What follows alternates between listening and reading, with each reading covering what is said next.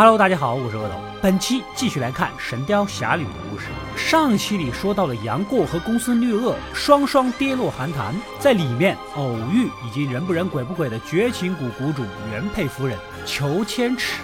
原来呀，谷主公孙止跟丫鬟偷偷搞到了一起，被老婆给发现了。如果我们跟他说真话的话，必死无疑。只要我们离开了绝情谷，以后。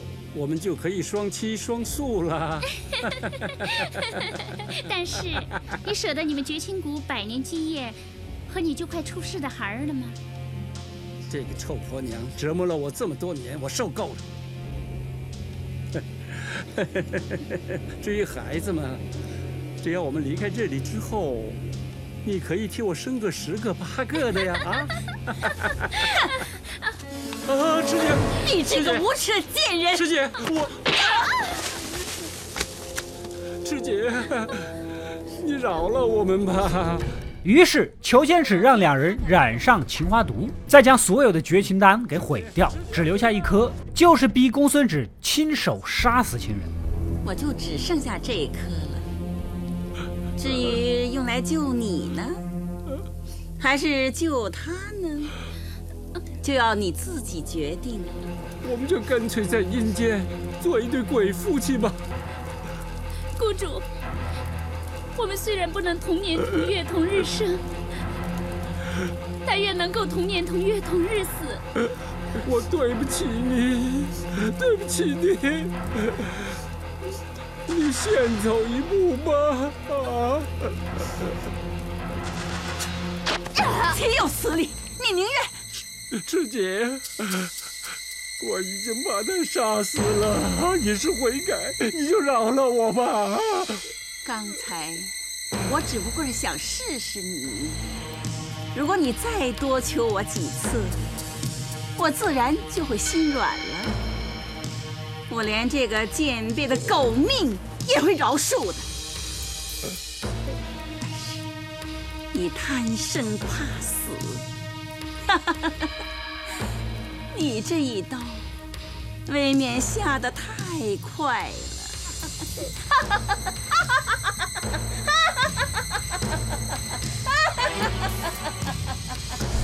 公孙止假意悔过，实际上却是在等待机会报仇。最终，公孙止找了个机会，将裘千尺迷晕，将其手筋脚筋挑断，扔到了这寒潭当中。当年你逼我杀死我最心爱的女人的时候，我就曾经发过誓。说总会有一天，我叫你求生不得，求死不能。混！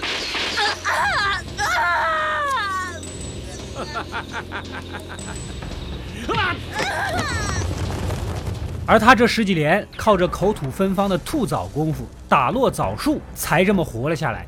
杨过环顾四周，正好可以顺着枣树爬上去啊！靠着木棍和编好的树藤，钻出了洞口。算一算时间，今天就是成亲之日了，赶紧背着裘千尺这个原配夫人过去，要给公孙止来一个无法忘怀的婚闹现场。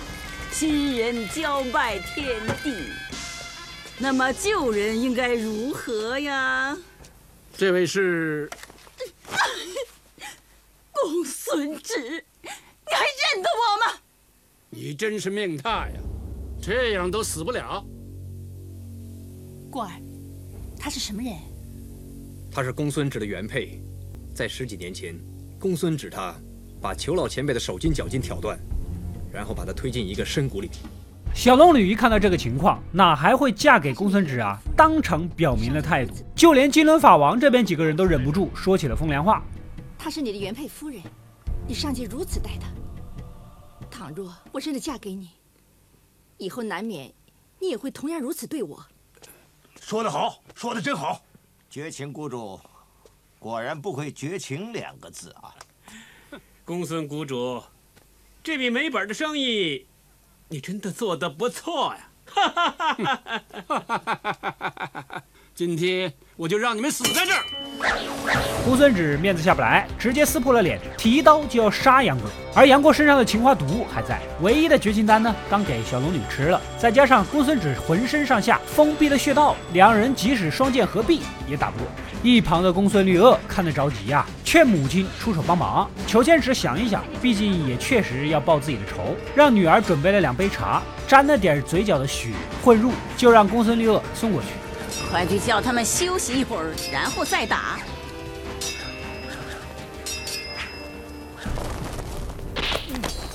爹，杨大哥，你们停一会儿，先喝杯茶吧。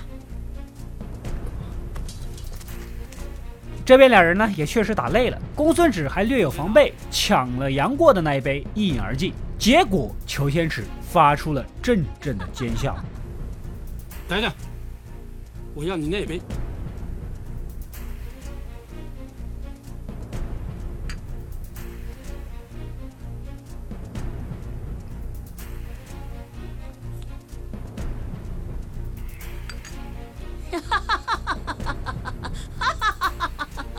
的碧血功夫已经被我破了，这茶，你已经破了荤腥之戒。这二十年来，你所练的碧血功夫，真是全白练了。原来公孙止练了二十年的碧血功夫，不能沾荤腥，所以绝情谷才一直只吃素食。现在公孙止防御力直线下降，被裘千尺一颗枣核钉打残右眼。不过，由于公孙绿萼的力劝，还是把个人呐给放了。既然事情已经办完，杨过和小龙女就准备离开，能活几天是几天吧。没想到裘千尺手上还有一颗解药。杨过，莫非你连自己的性命也不管了？裘老前辈，难道你还有青花毒的解药？姑姑，只要有一线生机，我们都不能放弃。恶儿，扶我进去。是娘。杨过，你过来，我有话要和你说。姑姑，我们走。岂有此理！老身把独生女许配于你，你们尚未成亲，你就要走？你到底愿不愿意娶我女儿为妻？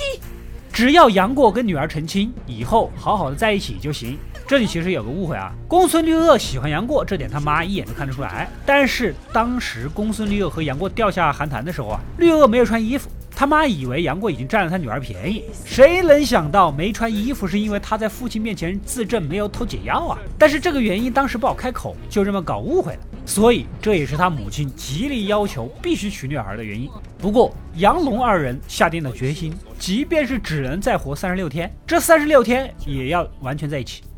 如果你能出手相救，我们自当感恩不尽；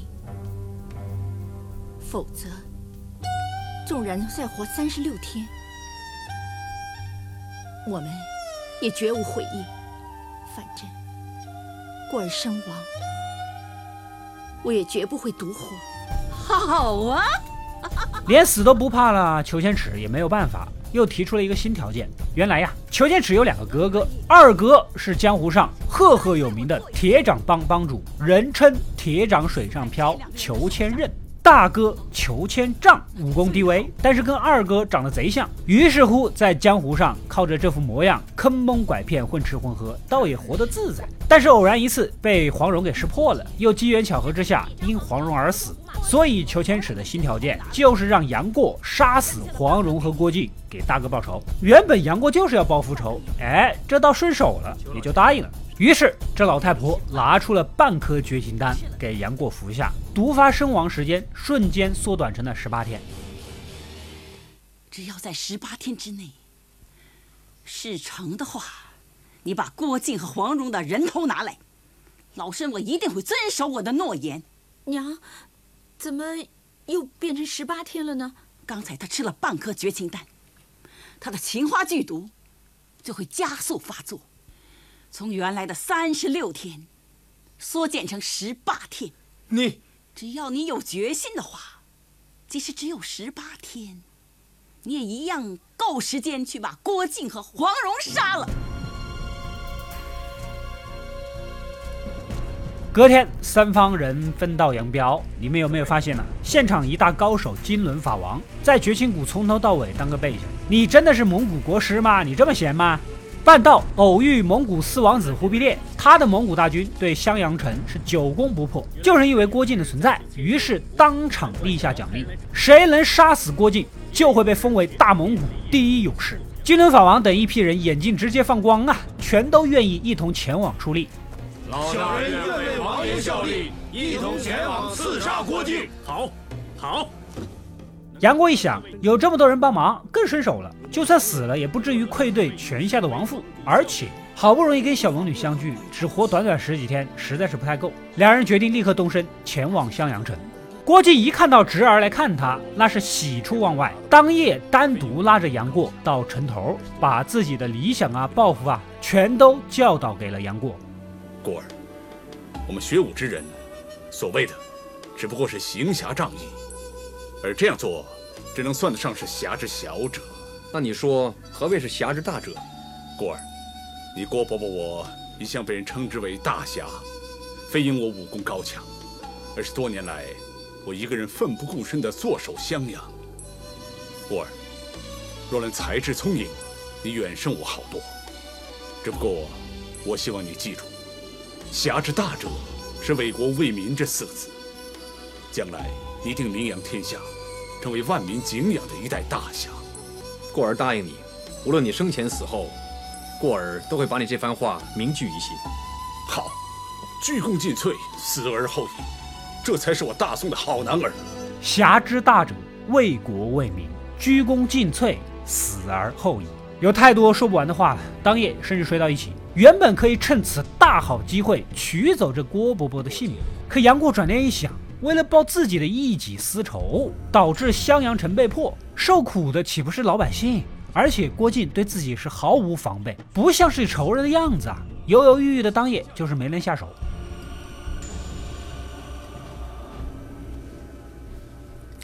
啊啊，嗯，过儿，啊，你睡不着啊？你还是早点睡吧，养精蓄锐，帮我抵御外敌，知道吗？哦。知道了，郭伯伯。不过杨过和小龙女的异样神色被黄蓉是看在眼里，虽然不知道什么类型，但总感觉有点不对劲。安排郭靖从明天开始去军营里面睡觉，所以今晚就是他最后的机会。晚上，杨过再次拿出匕首，正在思考杀完人之后该怎么跑路，哪料到郭靖突然惊醒，等我一刀插下去，然后就飞身跳出窗外去找郭母。过儿，你干什么？已经走火入魔，你快点收敛心神，我们得倒气归元。看到侄儿拿着刀，以为他练功走火入魔，赶紧输送内力，帮杨过倒气归元。杨过呢，也只能假模假样的受着。隔天一早，军情来报，城外突然有一大群难民在外哭嚎着要进城。镇守襄阳的守将吕大人猜测，这可能是蒙古军的诡计，等大门打开就可以轻松破城了。而郭靖心系百姓，主动揽下一切责任，绝不放弃任何一个大宋子民。吕大人，你放心，万事由我担当。你马上命令叫人开门，让那些难民进来再说。好了好了，打开城门。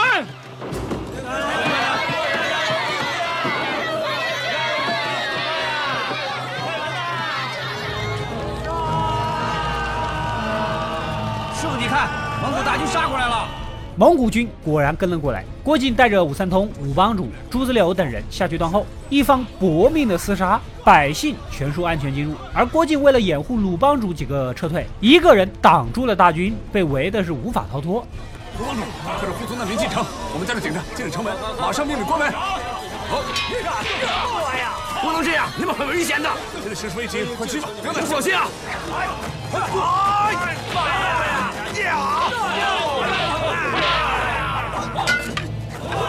别把绳梯砍断了，他自己怎么上来呀？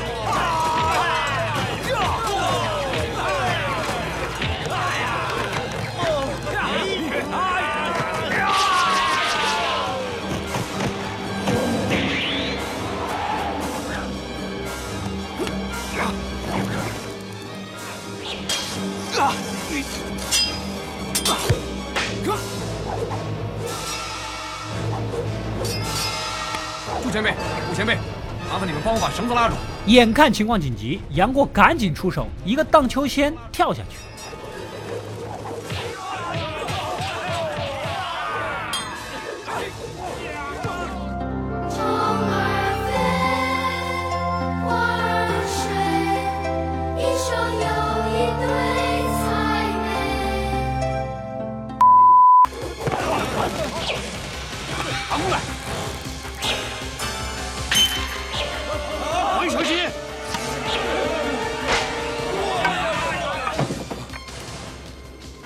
郭的果然厉害啊！嘿嘿，幸亏是过儿刚才冒死救我，不然的话我早得被金轮法王射死了。杨过犯起了嘀咕啊！郭靖连半个百姓的性命都如此珍视，又怎么可能会无缘无故杀他父亲呢？回来以后呢，小龙女用一种幽怨的眼神看着他，所有人都在夸他，可杨过却一点也高兴不起来，这又让黄蓉起了疑心。晚上，杨过对着小龙女立下了 flag，下次必定动手，然后就跟小龙女畅想未来。姑姑，你放心吧，我答应你，我们以后不只可以欣赏这么明媚的月色。而且还会很开心的隐退江湖。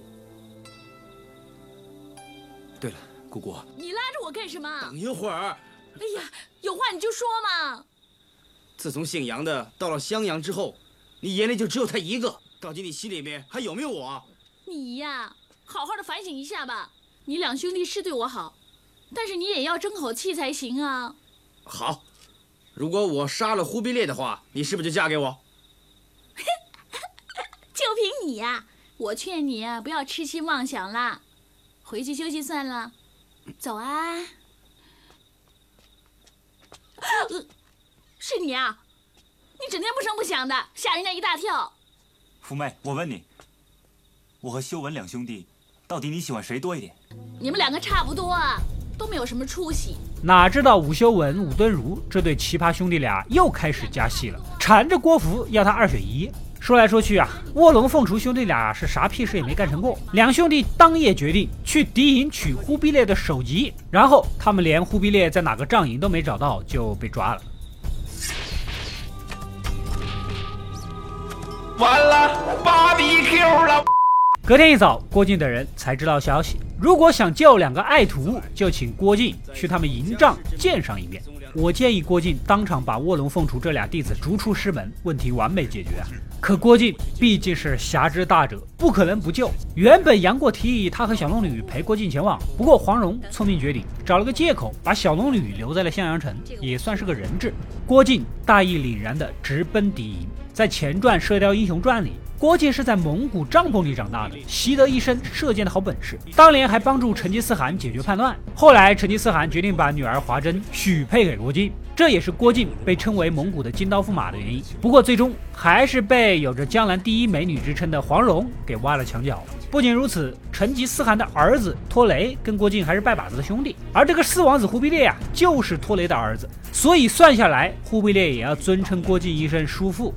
郭叔父，如今赵宋无道，奸臣当朝，以致忠良含冤，民不聊生。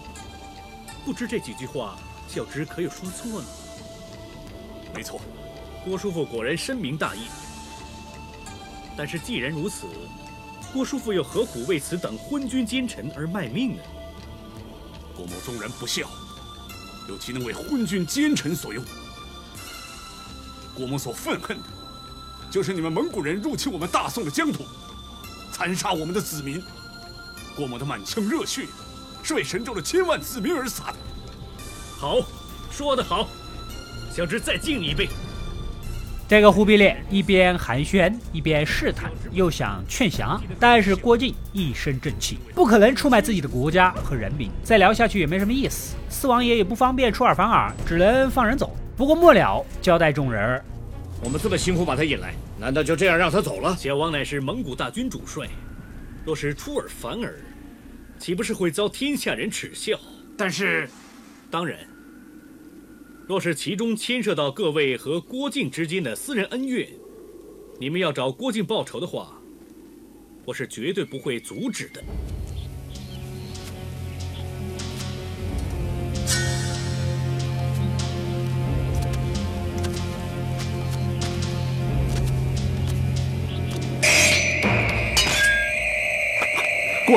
没事吧？郭靖，今天你休想离开这里！金轮法王，你们王爷答应放我们走，你这是什么意思？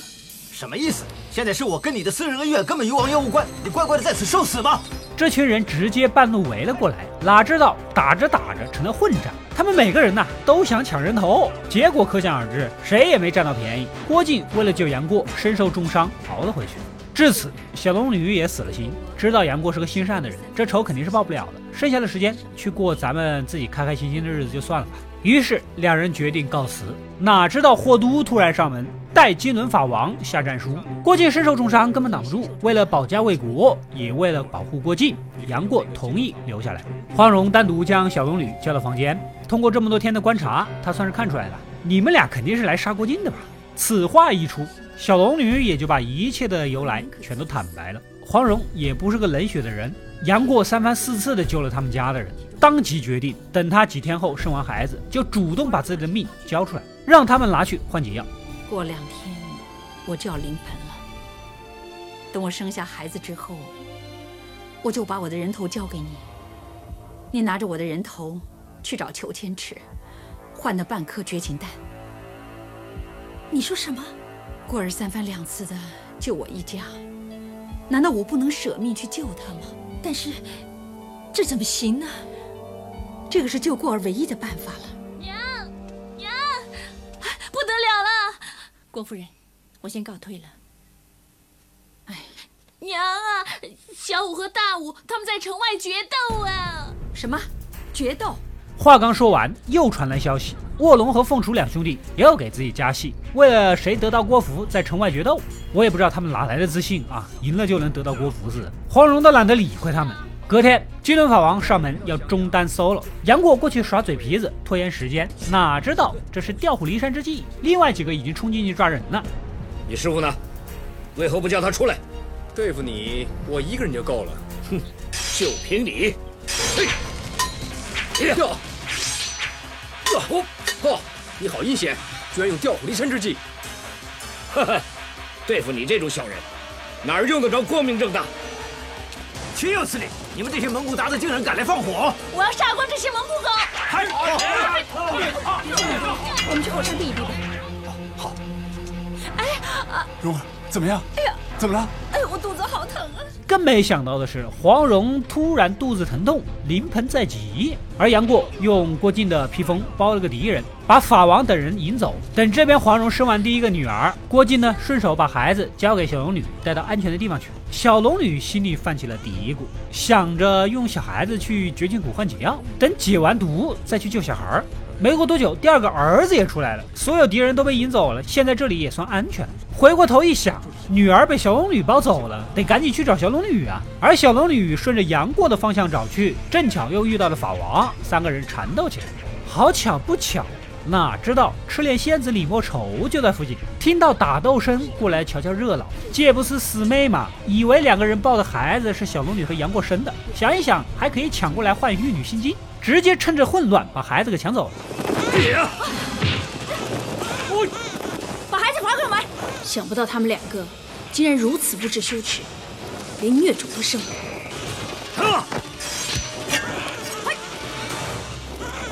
古墓派所有传人都是处子之身，你这个贱人，居然连孽种也生了！师姐，把孩子还给我！不知羞耻！法王当然也要孩子啊，跟着杨过一前一后也追了过去。三人追到悬崖边，眼看跑不掉，李莫愁一溜烟的钻到了旁边的洞里。金轮法王怕李莫愁的冰魄银针，不敢贸然进来，想着搞点烟雾把人逼出来。不过杨过是何等聪明，在门口埋了几根冰魄银针，使了离间计，把赶来的离魔星和法王分别骗进来，踩中了毒，两人顺利逃脱。不过孩子饿得哭闹了半天，不管也不行。李莫愁冲入一对农家夫妻的房里，要求对方给喂奶。哎，师伯，不管怎么说，先给他喝奶吧，不然他就占我便宜小心！我不是叫你喂奶给他喝，我叫你想办法嘛。要是那个孩子死了，你的玉女心经就没希望了。你说到底哪有奶给他喝？你是女人吗？你问我，我问谁啊？你们是什么人？立刻给这个孩子喂奶！我怎么会有奶水喂你的孩子？怎么会没有？我们成亲才三个月，我娘子没有孩子。怎么会有奶水喂孩子呢？成亲干嘛不生孩子？那为什么要成亲？干脆死掉算了。哎，师傅，别再滥杀无辜了，我们还是尽快找人喂奶给孩子吧。然后就被无情的上了一堂生理知识课，最终找了个怀孕的豹子解决了奶水问题。正在破庙里面休息，突然传来武三通疯疯癫癫的哭喊声。原来他疯病又犯了，正在哭闹着两个傻儿子决斗的事儿。杨过实在是看不下去，决定出手帮忙。方法很简单，直接过去就说自己已经被内定为郭靖的女婿了，你们俩兄弟就死心吧。那你们俩又在这儿干什么？你走开，我们兄弟的事不用你管。你们两兄弟的事，我当然懒得管了。不过呢，你们两兄弟为了争夺我的福妹，我就一定要管。你说什么？谁是你的福妹？郭伯母私底下早已经答应我和福妹的亲事了。不然的话，你们说，我怎么会三番四次连命都不要，跑去救他们母女俩呢？过儿，杨过，既然如此，那就祝你和福，祝你和师妹白头到老。我们两兄弟以后都不会再见父，不会再见师妹了。修文，我们以后再也别为了这个女人兄弟相残。我们走。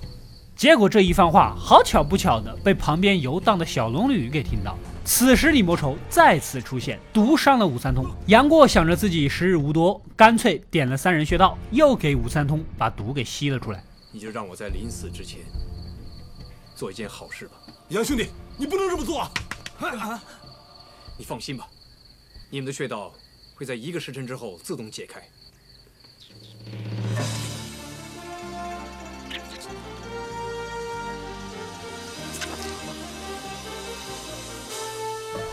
好了，你体内的毒血总算吸出来了，不会有事的。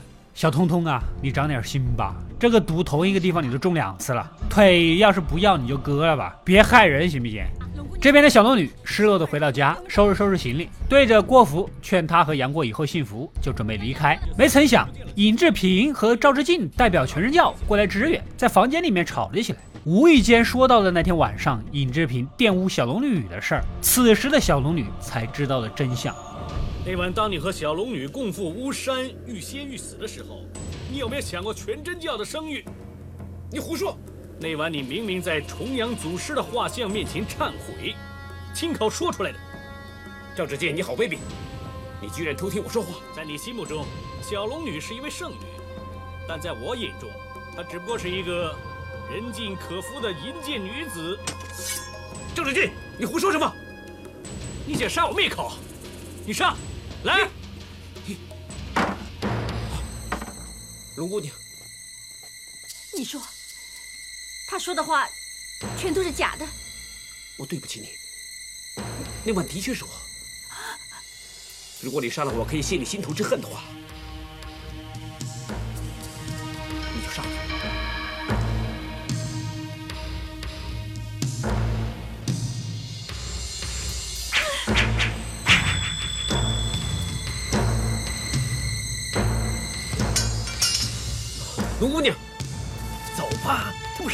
走吧。龙姑娘，快走！一口老血吐出，还是下不去手。这边的武三通父子三人把毒发的杨过带回家，现在是毒上加毒，估计没救了。没想到朱子柳带了一个大人物过来，你们看我带谁来了？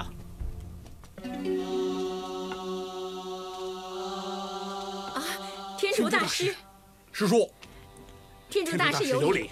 一鄧師兄本来派老衲来襄陽，係要助谷大俠呢一臂之力。睇嚟今次老衲真係嚟得及時啊！天竺神僧这个人就厉害了，他是五绝之一的一灯大师的师弟，没有攻击力，但是医术出神入化。但他最厉害的地方就是明明是一个戏份不多的配角，却自带影响，出场就有 BGM。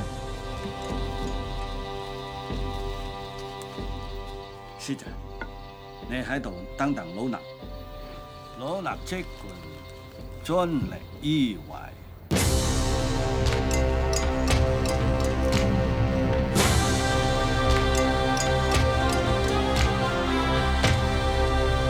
在金庸武侠的小说里，为数不多的跟绝对主角有着同样待遇的人物啊！大师仔细一番查看，哦豁，情花毒和冰魄银针的毒以毒攻毒了，所以冰魄银针的毒没了，还推迟了情花毒的毒发时间。为了真正的拯救杨过，天竺大师必须去绝情谷采集情花，也许就能研究出解药。于是乎，大师由朱子柳和武三通等几个人护送前往绝情谷。以上就是《神雕侠侣》十六到十九集的故事。自带音响的天竺大师到底靠谱吗？小龙女又去了哪里呢？杨过接下来又会有哪些奇遇？欲知后事如何，且听下回分解。好了，喜欢本期视频的小伙伴点个赞支持一下，没点关注的赶紧点一个关注。本期视频点赞过六万，三天内给大家继续更新《神雕侠侣》。